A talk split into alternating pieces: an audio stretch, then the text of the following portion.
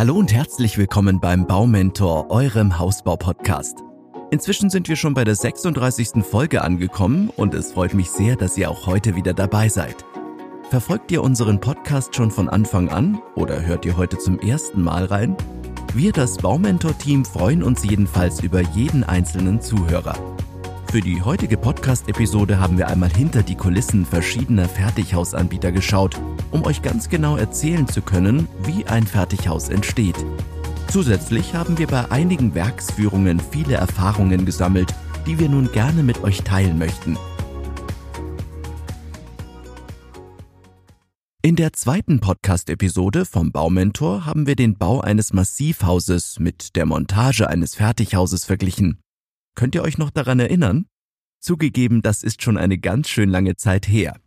Wie wir herausgefunden hatten, ist die Bauzeit einer der gravierendsten Unterschiede dieser beiden Bauweisen. Beim Bau eines Massivhauses muss man viel Geduld haben, wohingegen die Montage eines Fertighauses dank des Lego-Prinzips meist innerhalb von nur wenigen Tagen erfolgt. Nach etwa zwei bis drei Tagen war beim Fertighaus der Dachstuhl schon errichtet und somit war das Haus zu diesem Zeitpunkt bereits regendicht. Das ist keine Hexerei, sondern das Ergebnis einer akkuraten Vorfertigung fernab der Baustelle. Aber nun zur eigentlichen Frage. Wie entsteht überhaupt ein Fertighaus? Heute erzählen wir euch, was in den Werkshallen der Fertighausanbieter passiert, bevor die vorgefertigten Module die Produktion verlassen, auf die LKWs geladen und zum Grundstück transportiert werden. Zudem haben wir uns erkundigt, wie der weitere Bauablauf ausschaut, denn vom Rohbau bis zum einzugsfertigen Haus gibt es jede Menge zu tun. Neben Spachteln, Schleifen, Malern und Fußboden verlegen fallen nämlich noch viele weitere Arbeiten an. Diesen faszinierenden Weg durch die Produktion und auf der Baustelle haben wir für euch in fünf übersichtlichen Schritten zusammengefasst. Step 1. Die Vorfertigung der Wände im Werk. Step 2 was sonst noch alles in der Produktionshalle vorgefertigt und vorbereitet wird. Step 3. Wie kommt das Haus aus der Produktion auf die Baustelle? Step 4. Hausaufbau, die Montage des Fertighauses. Step 5. Was passiert, nachdem die Wände und das Dach errichtet wurden? Los geht's mit Step 1. Die Vorfertigung der Wände im Werk. Nachdem ihr den Kaufvertrag unterschrieben habt und mit den Planungsentwürfen vom Architekten voll und ganz zufrieden seid, wird es ernst. Denn nun werden die Pläne von den einzelnen Ämtern geprüft und letztendlich auch genehmigt. Dann, wenn euch die Baugenehmigung erteilt wurde, landen eure Pläne als nächstes auf dem Tisch des Bauzeichners. Der Bauzeichner erstellt nun Montagepläne, in denen alle erforderlichen Maße angegeben sind und die Statik sowie die Elektroinstallation bereits eingezeichnet wurden. Sobald euer Haus präzise am Computer geplant und von euch freigegeben wurde, beginnen auch schon die Vorbereitungen im Werk. Heutzutage werden die Häuser mit einer professionellen CAD-Software entworfen. Dies hat den Vorteil, dass die Elemente direkt in einem computergesteuerten Fertigungsprozess erstellt werden können. Die Balken und Platten werden durch die sogenannte CNC-Maschinen millimetergenau und präzise zugesägt, gebohrt und gefräst und danach zu qualitativ hochwertigen Wänden verbunden. Diese effiziente und nachhaltige Technik und Arbeitsweise ermöglicht es, das Baumaterial optimal zu nutzen, sodass kaum Restmaterial übrig bleibt. Sowohl die Innenwände als auch die Außenwände werden bereits im Werk so weit vorgefertigt, dass diese auf der Baustelle direkt und unkompliziert systematisch miteinander verbunden werden können. Die Außenwände haben vor allem die Aufgabe, das Haus vor externen Einflüssen zu schützen. Deshalb wird in der Außenwand die sogenannte Dampfbremse eingearbeitet. In Kombination mit der Wärmedämmung sorgt sie für die Regulierung der Feuchtigkeit im Haus und verhindert somit die Entstehung von Kondenswasser. In der Podcast-Episode Holzrahmenbauweise, alles was ihr darüber wissen solltet, haben wir euch schon viel über den Wandaufbau der unterschiedlichen Fertighaussysteme erzählt. Deshalb gehen wir heute auch nicht mehr allzu sehr auf dieses Thema ein, das würde sonst den Rahmen sprengen. Step 2. Was sonst noch alles in der Produktion vorgefertigt und vorbereitet wird. In den Produktionshallen werden nicht nur die Wand- und Deckenelemente produziert, sondern auch viele weitere Vorkehrungen für einen reibungslosen und schnellen Bauablauf getroffen. So werden meist auch schon die Fenster und Terrassentüren eingesetzt, sowie die Rollladen bzw. Raffstore-Kästen eingebaut. Auch die Sanitärinstallationskästen bzw. Spülkasten der WCs werden meist schon in der Produktionshalle vorgefertigt und auch gleich an der jeweiligen Innenwand positioniert. So müssen dann auf der Baustelle nur noch die Sanitärobjekte selbst angeschlossen werden. Die Steckdosen und Schalter werden dank präziser Maschinen ebenfalls im Werk millimetergenau vorgebohrt, wodurch unglaublich viel Zeit auf der Baustelle eingespart werden kann. Es gibt zudem einige Fertighausanbieter, die schon im Werk einen ersten Fassadenanstrich auftragen, den sogenannten Armierungsputz. Und das hat einen guten Grund, da euer Haus bereits ab dem ersten Tag der Montage allen Witterungsbedingungen ausgesetzt ist, schützt der Armierungsputz die Fassade.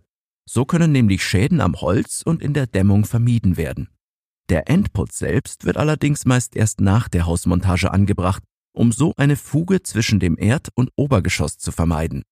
Sobald der Armierungsputz im Werk aufgetragen und vollständig getrocknet ist, werden die einzelnen Elemente auf die Lkw-Auflieger verladen. Step 3. Wie kommt das Haus von der Produktionshalle auf die Baustelle? Die Module der Fertighäuser werden wie schon erwähnt mit dem LKW auf den Bauplatz transportiert. Je nachdem wie groß das Haus ist, werden meist zwei bis drei LKW-Auflieger benötigt, um alle Bauteile zur Baustelle transportieren zu können. Als Basis für ein Fertighaus dient eine solide Bodenplatte oder ein Keller. Dank der Fertigbauweise kann auch ein komplettes Kellergeschoss schon innerhalb weniger Arbeitstage erstellt werden, wohingegen die Bauphase eines gemauerten Kellers natürlich ein bisschen mehr Zeit in Anspruch nimmt. Step 4. Hausaufbau. Die Montage des Fertighauses. Nun kommt die Montagekolonne zum Einsatz. Aufgrund der hohen Maßgenauigkeit beim Fertigbau geht die Arbeit auf der Baustelle rasant voran. Mit Hilfe eines Krans werden die Einzelteile an die richtige Stelle gehievt. Begonnen wird mit den Außenwänden, welche mit einer kraftschlüssigen Verbindung an der Bodenplatte bzw. auf der Kellerdecke befestigt werden.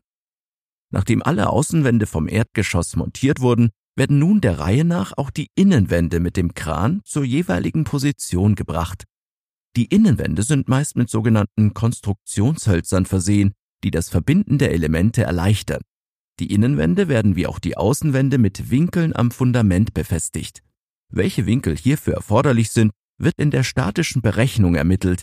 Hier spielt nämlich zum Beispiel auch eine eventuelle Erdbebenzone eine große Rolle. So entsteht also systematisch das erste Geschoss.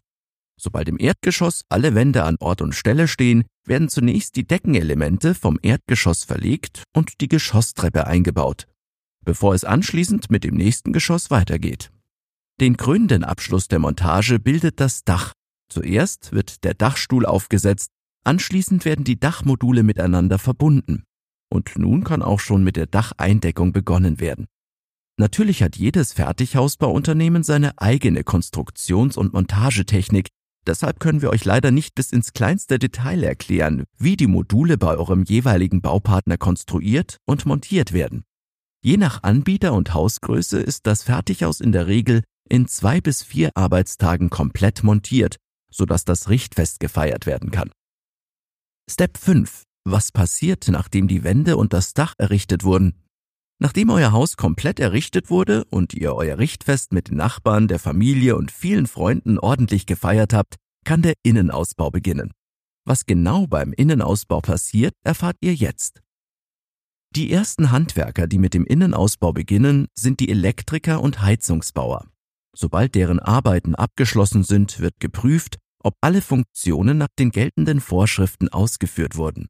Da nun alle Elektro-, Wasser- und Lüftungsleitungen verlegt wurden, kommen die Trockenbauer zum Einsatz. Es werden Gipskartonplatten an die Decken montiert und weitere Vorkehrungen im Innenausbau getroffen. Dazu gehören auch die Vorbereitungen, bevor der Estrich eingelassen wird, wie etwa die Aussparungen für die Dusche. Im Anschluss daran wird die Fußbodenheizung verlegt. Diese Arbeit nimmt etwa zwei bis drei Tage in Anspruch. Anschließend wird der Estrich eingefüllt, was auch je nach Hausgröße etwa zwei bis drei Tage andauert. Meist wird in Verbindung mit einer Fußbodenheizung ein Calciumsulfat-Estrich verwendet. Dieser sogenannte CAF-Estrich hat in Verbindung mit einer Fußbodenheizung nämlich die besten Speicher- und Wärmeleitungseigenschaften und eine exaktere Ebenheit als andere handelsübliche Estricharten. Nach einer initialen Trocknungsphase beginnt nach etwa sieben bis zehn Tagen die Funktionsheizphase. In dieser Zeit ist euer Haus mit einem Gewächshaus vergleichbar. Es herrscht ein subtropisches Klima auf eurer Baustelle. Wie ihr euch das vorstellen müsst, es wird mit einer sogenannten Vorlauftemperatur von 25 Grad begonnen. Tag für Tag wird die Temperatur um 5 Grad gesteigert, solange bis eine Temperatur von 55 Grad erreicht wird. Und diese Temperatur muss nun für fünf Tage konstant gehalten werden, bevor die Temperatur täglich wieder um 5 Grad gemildert wird. Dieser Vorgang dauert etwa 16 Tage. In dieser Zeit kann aufgrund vom subtropischen Klima im Haus kaum gearbeitet werden. Nun fragt ihr euch aber sicherlich, weshalb diese Funktionsheizphase überhaupt notwendig ist, oder?